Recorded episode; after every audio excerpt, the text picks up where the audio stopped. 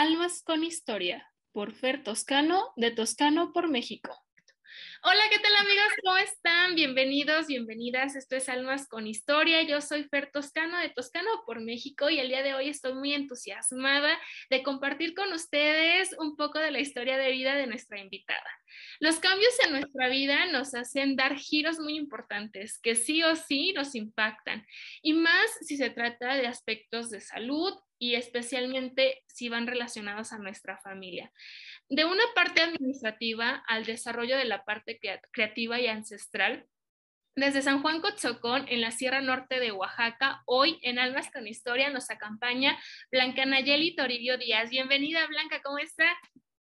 Hola, buenos días. Eh, un gusto saludarlos y muy feliz de, de su invitación para, para esta entrevista.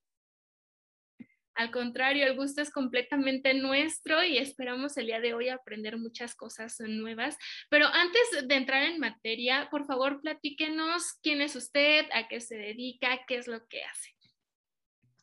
Bueno, mi nombre es Blanca Nayeli Toribio Díaz, soy artesana textil del telar de cintura de la comunidad de San Juan Cotzocón Mije. Pertenezco a la Sierra Norte del, estado de, Oaxaca. Mi lengua es la lengua mije, el ayuk. Y pues empecé con eso del tejido a la edad de los, de los ocho años, ocho o nueve años. Yo pertenecer a, a mi comunidad, a mi pueblo, pudiera yo considerarlo como algo privilegiado, como un privilegio, porque estar en un pueblo indígena, convivir todos los días eh, con gente del campo, con las abuelitas, ir al rancho, tomar tus actividades, cambia mucho a una vida en la ciudad, inclusive en la alimentación y todo, como que son cosas muy, muy diferentes. Yo siempre he considerado que en el pueblo, en el campo, eh, tienes una alimentación más sana, eh, convives libremente, eh, estando en la ciudad te limitas que a estar en un cuarto encerrada, la alimentación muy variada, pero como humanos pues nos tenemos que adaptar a los cambios. Yo, por ejemplo, este, salí de mi pueblo a, a los 20 años, 20, 21 años, pues según yo, en busca de un mejor futuro, empecé a trabajar, estuve un tiempo en el, en el YEPO, trabajé en telesecundarias como personal administrativo y de ahí mi vida dio un giro completamente de 360 grados y llegué a renunciar y ya mejor me, me dediqué de tiempo completo a lo que es este, el telar de cintura. Retomé las enseñanzas que, que adquirí de mi madre y ya, aquí estoy. Sí, y como bien lo mencionaba al inicio en la presentación, la verdad es que, pues, por alguna circunstancia, ¿no? La, la, vida siempre te va llevando por diferentes caminos y cuando menos uno lo piensa o lo cree, vuelves como un poco a tu, a tu origen, ¿no? Y yo creo que es, es muy valioso también el, el reconocer que ningún contexto está como ni bien ni mal, simplemente son cosas que nosotros vivimos de manera diferente y que también aprender de, por ejemplo, la vida más tranquila o que está más relacionada con el campo, que está relacionada con toda esta parte de, nuestra identidad, pues también es como abrazar tu cultura y abrazar a tu raíz, ¿no? Porque a veces también tendemos mucho a, renegar de, de, qué nos antecede o de todas estas prácticas ancestrales que se nos enseñan o que se han perdido con el tiempo. Por ejemplo, para usted eh, en el aspecto del telar de cintura que, que muchos em, escuchamos, pero no todos sabemos realmente qué significa, ¿qué ha sido el, el proceso más complejo cuál es una de las partes que tú dices, necesito mi 100% de concentración para poderlo desarrollar de una manera eficaz y pues bien hecha, ¿no? Bueno, lo que respecta al telar, por ejemplo, yo que aprendí viendo, aprendí viendo cómo tejía mi mamá, eh, los procesos que hacía, cómo hacía los brocados. Siempre tuve como que la curiosidad de, de aprender porque la veía yo a ella, pero mi mamá era demasiada celosa con sus telares, o sea, no lo, no lo prestaba. Yo se lo pedía me decía, no, porque lo vas a descomponer, no, porque me vas a dar doble trabajo. Entonces, un cierto día, cuando ella salió por leña, salió a traer leña, entonces me, me animé y vi que había empezado un brocado de como de 20 centímetros, era un brocado grande. Y dije, pues no está, lo voy a tomar. Y ya, empecé, empecé a hacer ese brocado, creo que me llevé más de medio día porque sí estaba algo grandecito. Y ya conforme vi viendo cómo lo había hecho ella, ya le empecé y le seguí, sí me salió el brocado, ya cuando llegó, ya me dijo, oye, ¿qué hiciste? Le digo, pues toqué tu telar, porque tenía yo como esa curiosidad de, de ver de sentir que se siente cargar un telar, hacer un brocado. Y me, y me dijo ella, no, es que no hubiera sido así, porque tú primero tenías que empezar por el telar cupido, el calado, o sea, tenías que empezar por lo básico, me dijo, no irte de lleno a los brocados porque así se te puede complicar más. Y ya cuando vio ella que ya lo había yo hecho, pues ya me armó un telar, empecé a, empecé primero por los tejidos sencillos, ya así me fui. Digamos que para mí no fue tan, tan complicado esa primera experiencia con el telar porque yo me, me salté el nivel. Digamos que de lo más fácil me fui hasta, hasta lo complicado. Entonces ahorita lo, lo único que complicado, complejo que he visto con los telares es cuando me hacen pedidos especiales eh, como nosotras no estamos acostumbradas a, hacer corte o al menos no nos hemos interesado en aprender esa parte, en modernizar un poquito más, porque siempre nos hemos adaptado a nuestros telares, que son rectos, hago la unión y así, ¿no? Entonces digamos que es un poquito complicado, por ejemplo, cuando me piden camisas. Y digo yo, bueno, ¿cuánto le tengo que dejar acá en el pecho? ¿Cuántas figuras? Para que al momento de que cuando vaya con la costurera no, no se corte o no se moche el animalito. Entonces, como que eso, eso ha sido un poquito complejo, como que el cálculo. Los pues los vamos, los vamos sacando. Digamos que es, es algo nato que ya traemos. O sea, no, no podemos decir que se nos complica.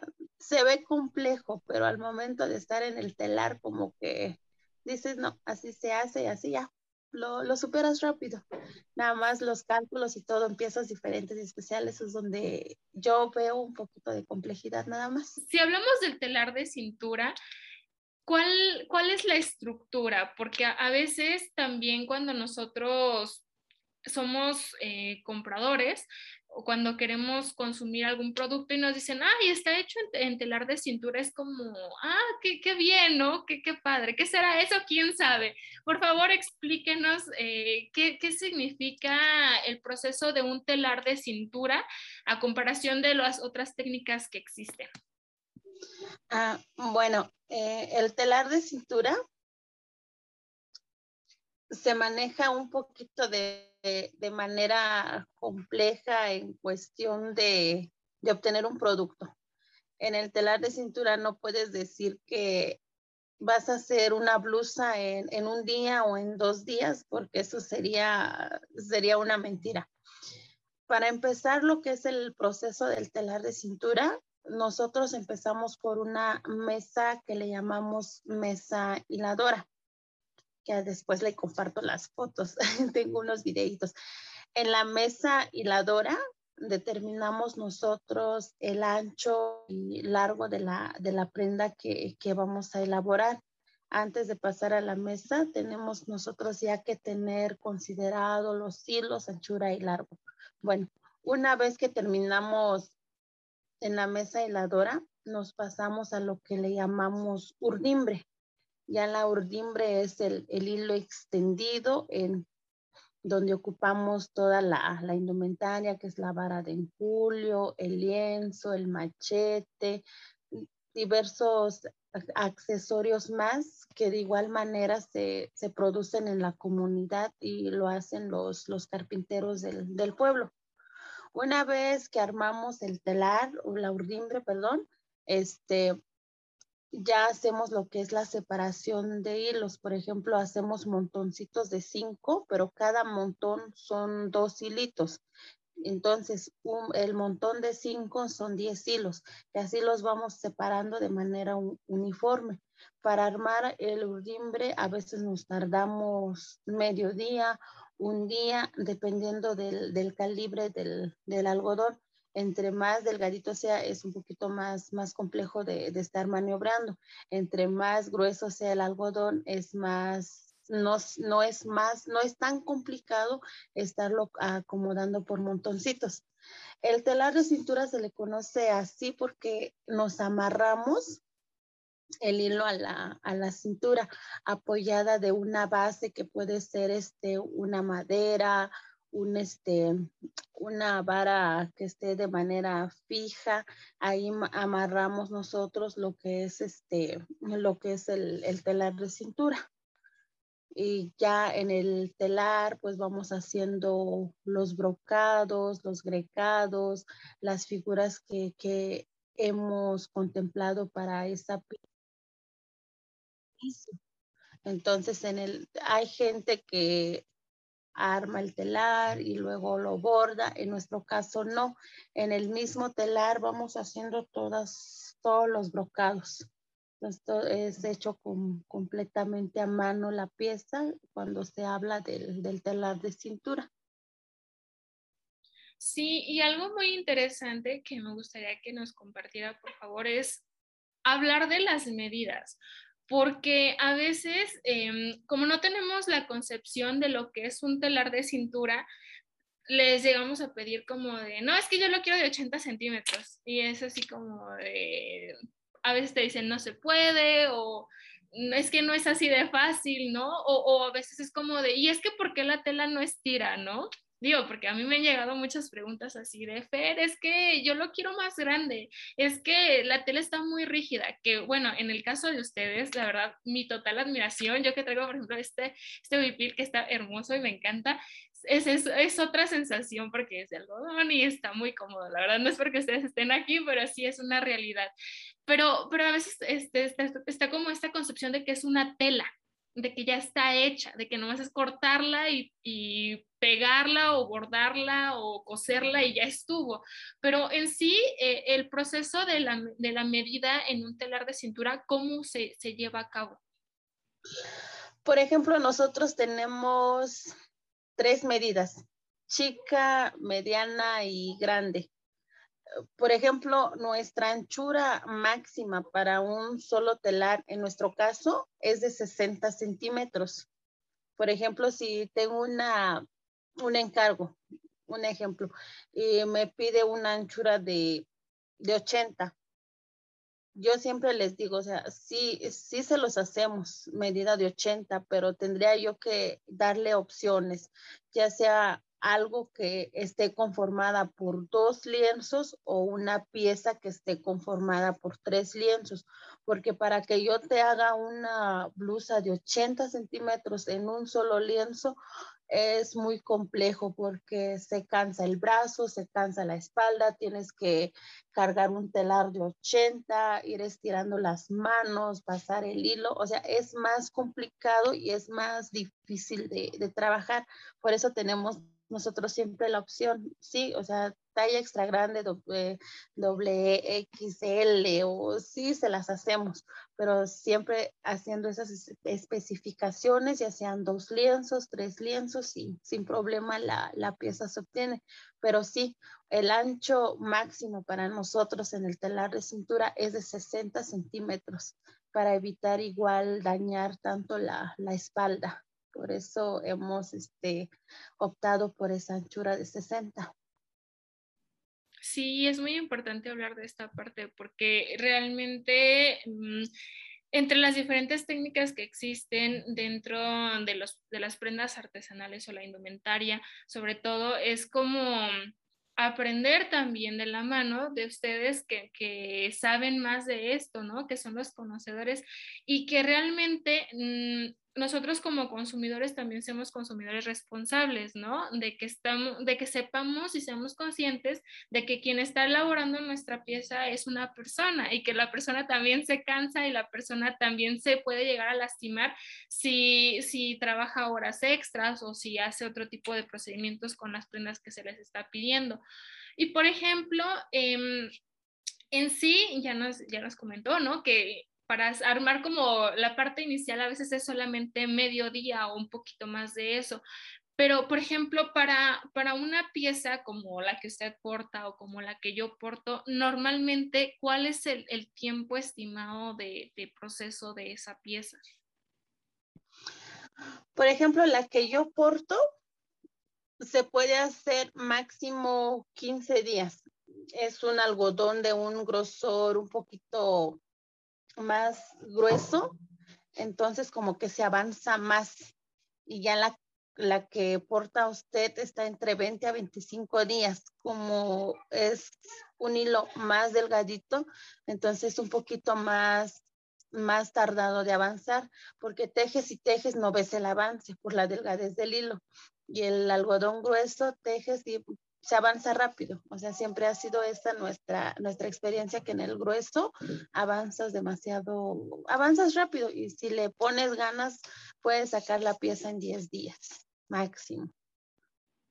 Pero al final de cuentas también es como necesario decir que no solamente se dedican al 100% a la elaboración de la pieza, o sea, también tienen otras actividades como cualquier persona en este mundo. Y, si hablamos de valorar el trabajo y de sobre todo tener esta conciencia de respetar el trabajo, el valor que tiene, que no solamente es como, ah, ya está listo el huipil, toma, ya, ya terminé, ¿no? O sea, realmente va más allá. ¿Cómo desde la comunidad ustedes perciben dos áreas? El, área de la indumentaria que ustedes portan para la comunidad y el, y el área de las prendas que son para venta. Bueno, eh, nosotros como personas de, de, San Juan Cotzocón tenemos lo que es nuestro, nuestro traje tradicional.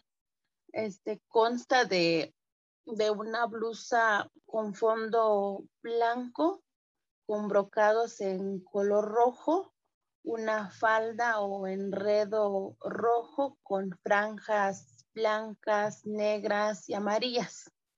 Esa es nuestra vestimenta tradicional para ocasiones importantes, ya sea para boda, para bautizo, para primera comunión. Ahorita últimamente se ha estado retomando esta cuestión del traje tradicional en las fiestas tradicionales del pueblo. Las señoritas madrinas van con su, con su traje típico, se hace el recibimiento de la banda con el traje. Entonces, como que han, han retomado esta parte de, de rescatar la vestimenta porque últimamente se ha este, perdido, porque ya son como dos, como tres, cuatro abuelitas que todavía conservan lo que es el traje tradicional y lo portan a diario, es su vestimenta diaria. Entonces, como que los jóvenes hemos, hemos adoptado o nos han inculcado en adoptar esta parte de que tenemos que seguirlo manteniendo vivo. Entonces, nuestro traje tradicional se caracteriza del, del color y por las fechas importantes en las que se portan. Eh, eh, este traje siempre está acompañado de, del brocado antiguo, que consta de la estrellita de mar, el caballito de mar, el perro, la mujer, el centro ceremonial. Entonces son estas figuras que son muy, muy natas de, del traje tradicional. Y ya este, la vestimenta que utilizamos para el diario es como la que porto yo, como la que porte usted, ya con, con, una, con una modificación, digámoslo así, porque estas piezas anteriormente pues no eran, no eran vistas en el pueblo. Digamos que como jóvenes también hemos adoptado este paso de, innovar, de crear, de hacer cosas un poquito más diferentes, porque como que veíamos que el mercado también se nos atoraba en esta parte de que solamente se manejaba el, el algodón 16.2, que es el grueso, y un solo modelo. Entonces como que vimos esa parte de que no se, pues, sí se comercializaba, pero se comerciaba de manera más, más lenta, más pausado. Y ya cuando empezamos a crear nuevos modelos, este, empezamos a meter otros brocados, como que vimos que la gente les gustó. Entonces, digamos que de una blusa a otra, se fue dando todo este cambio en los, en los textiles. Nosotros empezamos con una que fueron las blusas tornasoles. ¿Cómo lo empezamos? Bueno, mi mamá es una señora muy, muy creativa, demasiada creativa diría yo. A ella le sobraban este, muchos conitos de hilos, eh, que de este color, que del otro color. Entonces, como que no, a ella no le gusta desperdiciar, pero ni, ni un centímetro de hilo. Entonces, ¿qué hizo? Bueno, dijo, voy a armar este, una blusa con estos hilos. Ya vamos a hacer un experimento. Armó la urdimbre de un color, en este caso, digamos, un negro. Bueno, armó su urdimbre negra. Al pasar en el telar el, hilo para hacer la urdimbre, le puso como trama suplementaria el blanco y ya el brocado en blanco. Entonces vimos que, la tela agarró otro, otro tono, entonces un efecto tornasol, combinando colores. Y de, ahí nació nuestras blusas tornasoles. Y cuando lo empezamos a, a sacar, eh, secamos la blusa en la casa, la gente lo empezó a ver, ya todo el pueblo empezó a reproducir las, las blusas tornasoles. Y allí no era cuestión de que uno les dijera, ah, es que es así, es que es así. No, porque como nosotras nacemos con eso, con el simple hecho de ver, ah, es que lo hizo así, y vámonos. Se vino la reproducción y ya se hizo famosa la, la blusa tornasol en el, en el pueblo. Aquí voy a separar un poquito eh, el tema porque se me hace muy interesante y me voy a ir a la parte del final que nos acaba de compartir. Mm, la innovación dentro de cualquier cosa, no necesariamente de los textiles, es algo inevitable.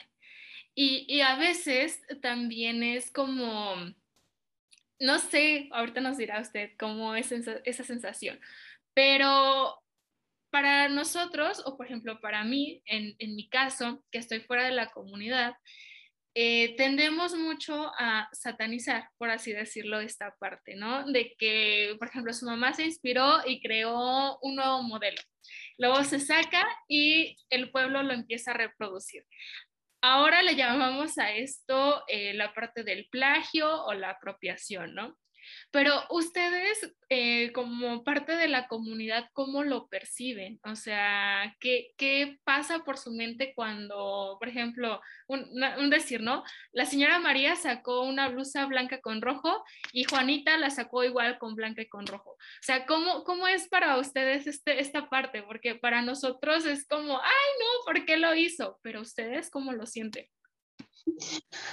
Bueno, voy a ser muy sincera, si nos ponemos como que celosas, eh, como que duele y dices, ching, o sea, ¿por qué lo sacan? ¿Por qué lo hacen? Si es algo que yo misma crié desde cero, me lo imaginé, me lo, me lo inventé. Somos celosas, o sea, es, es algo creo que muy normal y natural en los seres humanos cuando vemos que reproducen algo que nosotros nos costó para, para inspirarnos y para hacerlos, pero también somos conscientes en que no debemos de decir no lo hagas, porque es como decía hace rato, nacemos con eso y con el solo, con el simple hecho de ver, lo podemos hacer. Igual nos pasó con nuestras blusas bicolores, o sea, es algo que se va a dar y le decía yo a mi mamá, bueno, si nos ponemos tan celosas y tan sensibles o tan dolidas de decir, ah, no lo voy a exhibir porque lo van a ver, pues nos vamos a quedar en las mismas. ¿Para qué, lo, para qué los hacemos si no los vamos a mostrar? Estar en redes o estar en cualquier evento donde vendas, te arriesgas a eso, a que te copien, pero te pueden copiar, le digo, pero no nos igualan. O sea, nuestro trabajo es otro, la textura que, que hacemos con los telares es otra. Entonces la gente puede reproducir nuestra creación mil veces o diez mil veces, no van a encontrar nosotros, le, le, decía yo a ella, porque sí se ponía demasiado celosa. Ahorita igual sacamos los huipiles de animalitos de dos lienzos bicolores, combinando y jugando colores, y le digo, es que tenemos que arriesgarnos, porque si no enseñamos lo que estamos creando, no vamos a vender. Y si viene alguien y lo copia, pues es algo que tiene que pasar y tiene que suceder. Nada más que nosotras no, nos llevamos el título de que lo innovamos, lo creamos y ya, ellos ya son como la, la reproducción o la copia. Pero nos hemos adaptado a eso ya. Sí, y es, es, bastante complejo porque realmente pasa en, todas las áreas. Sin embargo, yo también este, me estaba poniendo a reflexionar sobre este tema y yo decía, bueno, o sea, eh, creo que de alguna forma todo, todo lo que vemos y lo que tenemos ha sido o ha surgido así, ¿no? Porque a alguien se le ocurrió, porque le fue la inspiración, porque lo materializó y porque lo mostró y a lo mejor a alguien más le gustó, ¿no? Y también dijo, bueno, yo también lo puedo hacer. Pero em, si nos ponemos tan celosos, como bien lo dice, de, de, de, sí hacerlo, crearlo, todo el proceso y tenerlo listo y decir, no porque me lo van a copiar, entonces pues nunca vas a salir de nada, ¿no? O sea, realmente no tendría sentido y, lo vemos tanto a gran escala como a pequeña escala, ¿no? O sea, las grandes marcas precisamente es como pelearse, por así decirlo, en quién lo va a sacar primero, ¿no? ¿Quién lo va a lanzar primero? Porque ya después tienes la referencia de, ah, sí, pero este modelo es de Artecots, ¿no? O sea, sí, ya lo hizo fulanita, pero sí, es que primero Blanca lo hizo.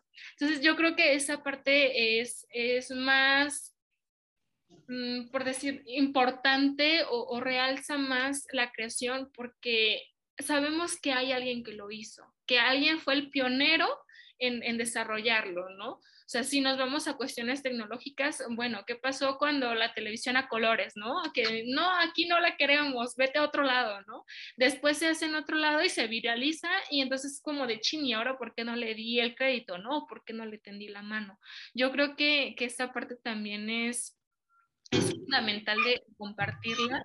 Y, y, como lo dice, ¿no? O sea, pues sí, lo están tomando, pero nosotros somos quienes llevamos el plus y, y la, el, el, poder decir, tener esta oportunidad de, de compartir con los demás, que lo hicimos por primera ocasión. Pero qué fuerte, ¿no? O sea, también ante todo el mundo globalizado en el que estamos y ahorita que mencionó también hablar de las redes sociales y fuera de redes, ¿no? Porque no pasa de que por ahí alguien se entere de que le está yendo bien y dice, ah, yo también quiero que me vaya bien y quiero hacer lo mismo, ¿no? Eh, yo creo que esta parte, pues son procesos en los que la aceptación es como ay, pues no quisiera aceptarlo, pero pues también es parte del proceso.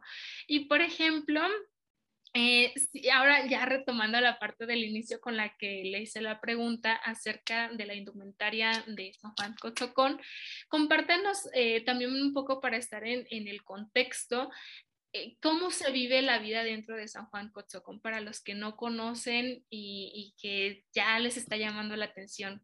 Adelante, por favor. Bueno, en San Juan Cotzocón yo siempre he dicho y lo seguiré diciendo que la que tiene la batuta del hogar es, es la mujer. O sea, ves a una madre de familia haciendo tortillas a temprana hora para que más tarde le da de comer a sus hijos, y a más tarde se pone a tejer, deja de tejer entre 3 o 4 de la tarde, se va al campo a traer leña, regresa, atiende a sus hijos, atiende al marido. Entonces yo siempre he considerado que ellas son las que mantienen a la familia, porque pues son las únicas que trabajan diario, todos los días tejiendo, atendiendo al hogar, al marido, entre otras actividades más. Entonces, siempre hemos visto, porque en Cotocón pues ya llegan muchos compradores, revendedores. Entonces, ¿qué pasa? Que cuando las señoras no tienen, digamos, para comprar su frijol, su maíz, salen corriendo con una blusa, vocean en la comunidad de que llegó tal persona a comprar ropa, van corriendo, venden su pieza y ya que hacen con ese dinero, pues compran lo que son los productos del, del hogar, de la canasta básica y así van sustentando a la, a la familia. Ahí digamos que, que, el papel más importante lo, lo adquieren ellas. Y si algún día quiere ir a usted a Cozocón, créame que en cada casa, en cada parada que haga, va a haber mujeres, niñas tejiendo. O sea, eso es lo que percibes de Cozocón cada que vas. Cada que llega alguien, siempre es gente tejiendo, mujeres tejiendo, porque esa es la actividad más, más importante de nosotros, que es el telar. Y ahorita, pues gracias a Dios, como llegan compradores, entonces tienen, tienen mucho trabajo. Ya con la pandemia se paró un poco esto, pero ya se está reactivando otra vez la, la economía en la, en la comunidad. Claro, y, también este aspecto es, es, importante, ¿no? Por ejemplo, en el caso de, de, donde yo vivo, donde tiene su casa también, que es Santa Anita, en Tlaquepaque, Jalisco. Eh, hace muchos años, por ejemplo, a mi abuelita, a mi mamá todavía les tocaba bordar, deshilar, ¿no? Obviamente, con el paso de los años, mi, mi mamá, mis tías estudiaron y pues fue otra la dinámica de, de tanto de su, hogar, de su hogar como del nuestro o del mío en este caso. Pero eh, traspolándonos a, los lugares en donde todavía se conservan este tipo de dinámicas de trabajos, pues también es importante el mencionar eh, que, que, es una realidad, que no podemos tapar el sol con un dedo y decir, no, es que no pasa, no, es que no hay quien lo compra y lo revenda, porque creo que es algo que sucede y al final de cuentas, eh, pues es importante, ¿no? ¿Cómo considera usted desde su punto de vista esta parte de las personas que llegan a la comunidad y, se genera esta reventa? Pues realmente en mi pueblo esa situación pues no es mal vista y de hecho pues siempre hemos sido personas agradecidas que llegan a la comunidad, ya sea a comprar 10, 20, 30 piezas, porque ese dinero que ellos van a dejarle a las artesanas por, por la venta o compra de, su, de sus piezas, pues las ayuda directamente a ellas en la, en la economía familiar. Y a veces sí, como que vemos este aspecto de, de no un pago tan justo, pero también como tenemos que entender esa parte de que cuando van las personas, pues invierten su tiempo, invierten su dinero, entonces ellos automáticamente, pues sí, le tienen que subir a las piezas para pagar, para recuperar la, la inversión que ellos hacen yo lo he visto y como que la gente lo ve de, de esa manera también. Sí, claro, y también es como pues es parte del, del comercio, ¿no? Que, de, que siempre ha existido y, y, a lo mejor en diferentes escalas y con diferentes conceptos, ¿no? hace muchos años, pues nada menos el trueque, ¿no? Tú me das una cosa, yo te doy otra, todos ganamos y yo creo que es parte del mismo ciclo de, de ir también generando estas redes de conocimiento y de apoyo para que lleguemos a más, a más lados, ¿no? Si nos quedamos como al inicio dijimos con el celo de que es mío y que nadie lo debe tener, pues entonces realmente no tendría un sentido el, el generar, es más, ni siquiera el compartir la técnica. Y por ejemplo, maestra, eh, dentro de, de las actividades en general que se desarrollan, también hay otras internas, ¿no? Como bien lo dice, la, la dinámica de la mujer dentro del núcleo familiar como una de las partes más importantes, pero también de manera intrínseca está la parte de la lengua. ¿Por qué es importante o por qué considera usted importante el que se siga preservando el hablar las lenguas eh, indígenas, las lenguas maternas de nuestro país, especialmente en su caso? Uh, bueno, yo lo considero importante porque así mantienes viva tu raíz, mantienes viva tu cultura. Eh, también en mi pueblo yo no puedo decir que la lengua se va perdiendo porque sería mentira la, la, primera lengua que aprenden los niños ahí en el pueblo es, es, el mije, porque en todos lados hablan, hablan el mije. Ahí es un poquito más, más complicado, un poquito más complejo de que los jóvenes o los adultos estén por la calle hablando el español. Ahí digamos que la primera lengua es el mije. Nosotros hemos sabido conservar esa parte de que primero es el, el mije y ya después el español aunque en la escuela es muy diferente. A veces castigan a los niños porque no hablan en español dentro del salón de clases y a veces, pues sí, los maestros tienen razón de, de, enseñarle a los niños lo que es el español para que también se vayan familiarizando con esta lengua, pero siempre se les ha sido complicado porque lo primero que, que te habla un niño, el saludo, ante un adulto, ante los maestros, siempre ha sido el, el mije. Entonces, en mi comunidad, esa parte de la lengua está muy, muy arraigada. O sea, como que no lo queremos dejar ir y está con nosotros siempre. Por ejemplo, yo tengo una nena de dos años. Eh, yo vivo con ella en Oaxaca en ciertas temporadas, me voy a la comunidad y así ando pero ella lo que he visto y he percatado es que ya, ya adoptó las, las dos lenguas. Me habla en mije, me habla en español, le hablo en español, me contesta en mije, le hablo en mije y así, y así vamos. O sea, ya, ya arraigó este aprendizaje ella de que tiene que hablar en mije y tiene que hablar en español sin que nosotros se lo hayamos enseñado directamente. Es algo que ella ya considero que aprendió por, por intuición o por escucharnos, que mi mamá siempre es el mije. Yo hablo el mije y el español, pues ella, gracias a Dios, ya, ya adoptó las dos lenguas.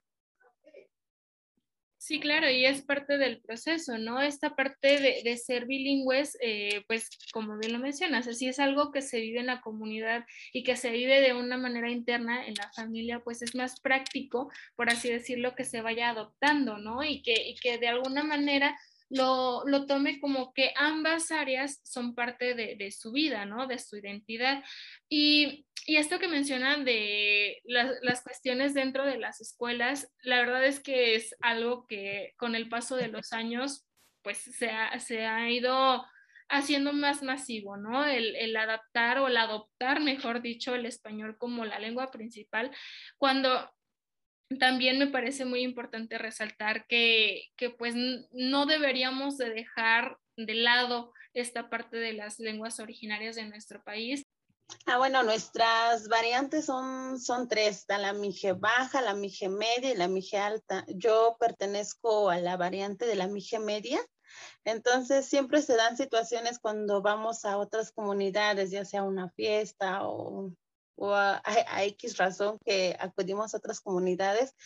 Queremos, por ejemplo, vamos a la mije alta, queremos entablar una una comunicación, una plática, y sí se nos complica bueno, mucho.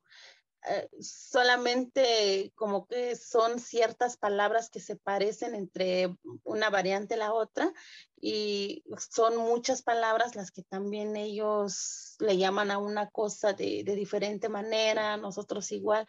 Entonces como que se pierde la comunicación porque ninguno de los dos nos entendemos, tanto ellos no nos entienden y nosotros les entendemos. Entonces nosotros les entendemos más a los de la mije, mije baja.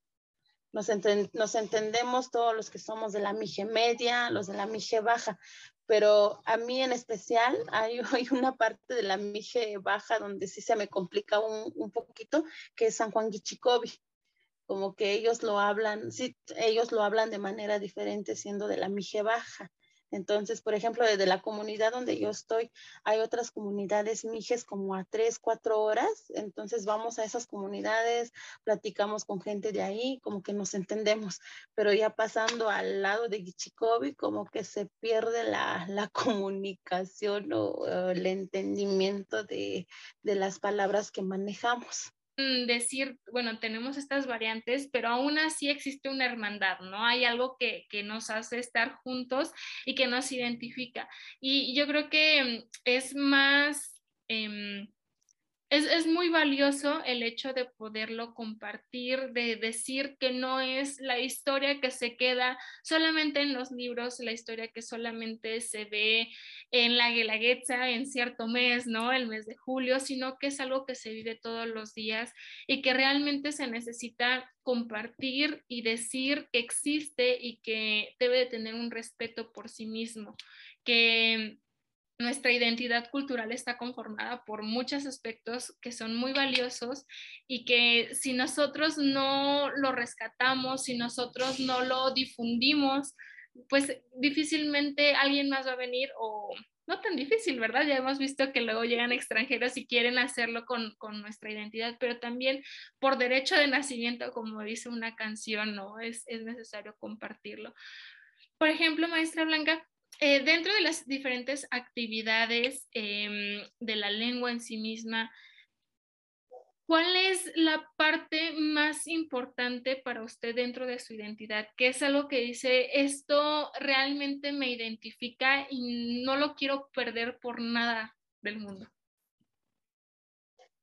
Pues lo que yo considero que nos identifica a nosotros como de Cotzocón, es nuestro, nuestro traje tradicional y nuestra lengua y las costumbres antiguas que tenemos, por ejemplo, para, para pedir por la salud, por una buena cosecha, eh, por el regreso de una persona que, que, se fue hace muchos años y que no está en el pueblo. Entonces, digamos, considero yo que es la las costumbres que realizamos, nuestra vestimenta, nuestra lengua, son los que nos identifican a nosotros, porque así como es el traje tradicional de nosotros, en la región Mije no hay, no hay ninguna se nos pertenece, es único, somos auténticos con, con nuestro traje tradicional.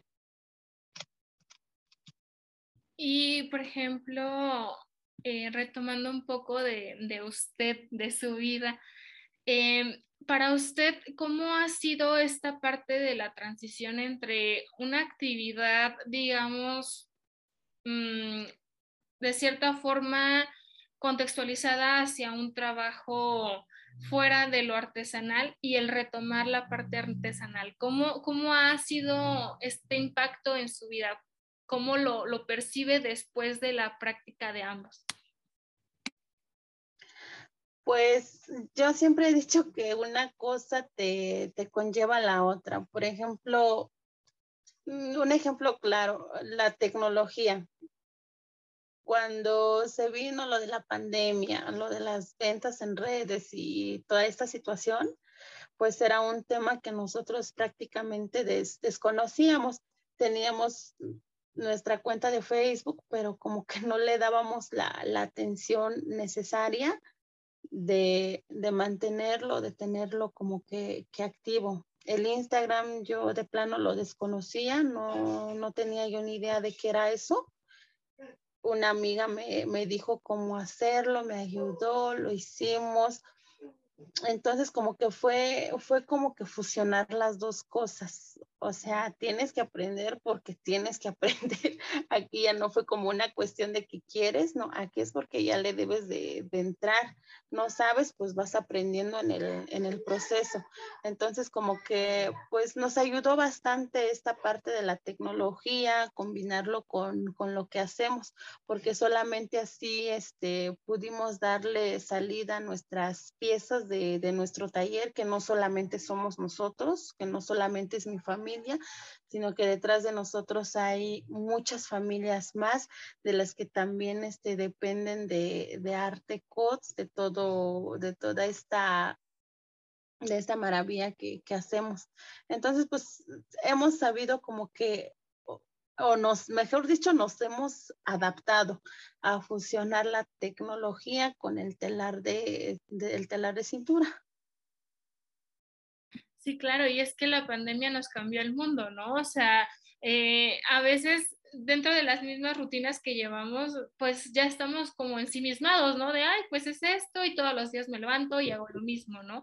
Cuando llega algo que, que corta esa dinámica, pues sí hay que buscar otras alternativas y hay que innovar, ¿no? Hay que innovar y hay que involucrarse en otras áreas que realmente nos van a llevar a, a puntos que nada que ver con el inicio, ¿no? Y, que de alguna u otra manera también tienen unas, un sentido que nos permite desarrollar nuevas estructuras y nuevas ideas. Maestra Blanca, pues estamos llegando prácticamente a la parte final de la entrevista del día de hoy y, y realmente ha sido un gusto enorme el que nos haya acompañado. Esperemos que en otras ocasiones podamos hablar más acerca de San Juan Cotzocón, de las diferentes actividades que se hacen de manera interna. Pero antes de irnos, nos gustaría mucho que dejara un mensaje para quienes nos han estado escuchando y quienes verán próximamente este episodio de Almas con Historia.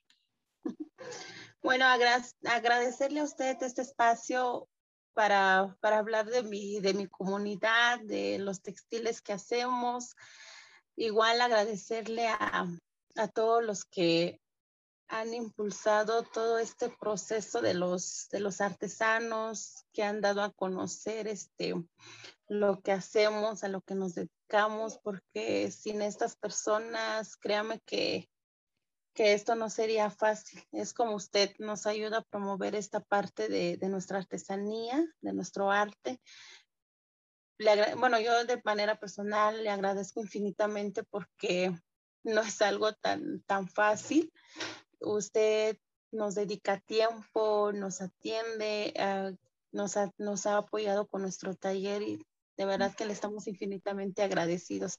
Esperemos que mucha gente vea esto para que aprendan un poquito más del, del telar de cintura y y pues gracias y para cualquier cosa aquí estamos.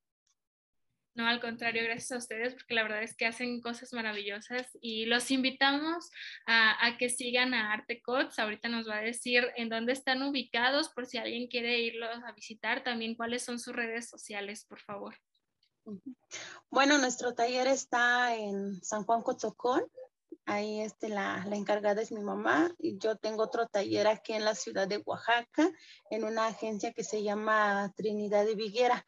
Yo por cuestiones personales con mis hermanitos con discapacidad me tuve que mudar acá con ellos porque los dos van a, a una escuela especial. Entonces, para no aburrirme tanto con, con ellos, para sobrellevar la, la relación familiar y emocional para ellos, entonces decidimos abrir este taller aquí en Trinidad de Viguera. Ya ellos como que los, los hago que se sientan partes y partícipes de, del arte del, del, telar, ya sea que me ayudan enrollando hilos, haciendo una, una otra cosita aquí en el taller. Entonces, este, acá nos pueden encontrar en la, en la ciudad de Oaxaca eh, nuestras redes son en Facebook, nos encuentran como Artecots, en Instagram igual nos encuentran como Artecots, eh, mi número celular es el 951-250-8090. Este, cuando gusten alguna pieza o algo especial, pues aquí estamos. Ojalá les guste la, todas las piezas que, que hemos subido a nuestras, a nuestras redes. Y les aseguro que sí les va a gustar. Miren, yo, yo, yo soy el claro ejemplo de que sí. Y maestra Blanca, algo muy importante antes de irnos, en dos cosas. ¿Cuál ha sido la pieza más difícil o, o el pedido más difícil que le ha tocado hacer? Y el número dos, que por favor se despida en mí. Dios kuhuyup ko ya de shishta ma ya de wetsten met ma kish Fernanda ma de negarsen ma jack wisha dun yeta de gochen wisha witnya koch wisha na jun Dios kuhuyup et nya kosh mi dowden ay penem zoch de wit zoch de blusa wipil opentim zoch kan ahto ja ish me gafri tam nyek Madres número de teléfono 8 en redes sociales. Ah, la pieza más complicada que me ha tocado hacer es un huipil que próximamente en el mes de noviembre estará en la pasarela en, en el desfile del el evento Origen. No sé si por ahí ya leyó. Entonces esa pieza no estaba pensado para el desfile. Son piezas que por lo regular hacemos ocasionalmente. Es un huipil de tres lienzos con brocado antiguo. Su tiempo de elaboración fue de seis a siete meses. Ese fue el tiempo que nos, que nos tardamos. Mi mamá me, me ayudó con un lienzo yo me, me aventé dos, pero ya de ahí ya no pude, y ella me ayudó con uno. Esa ha sido la pieza más, más difícil que me ha tocado. Estará en ese desfile y lo van a poder ver. A ver, antes de irnos, yo antes de irnos, cuéntenos, eh, ¿qué, ¿qué, significa ese proyecto de, de origen? Eh, que supongo que es lo que viene para Arte Cots. Adelante, por favor.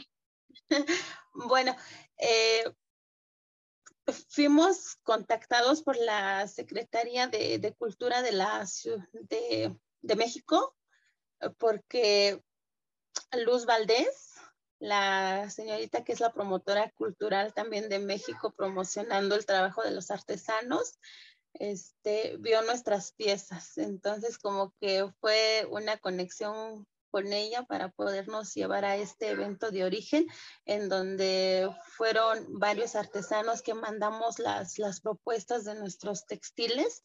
Entonces, pues gracias a Dios, Arte Cots fue seleccionado para, para estar presente en la pasarela.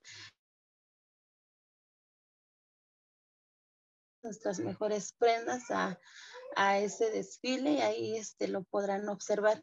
Ahorita no tengo bien el dato exacto del, de la fecha, pero ahí estaremos. Próximamente lo estaremos compartiendo igual en nuestras redes sociales.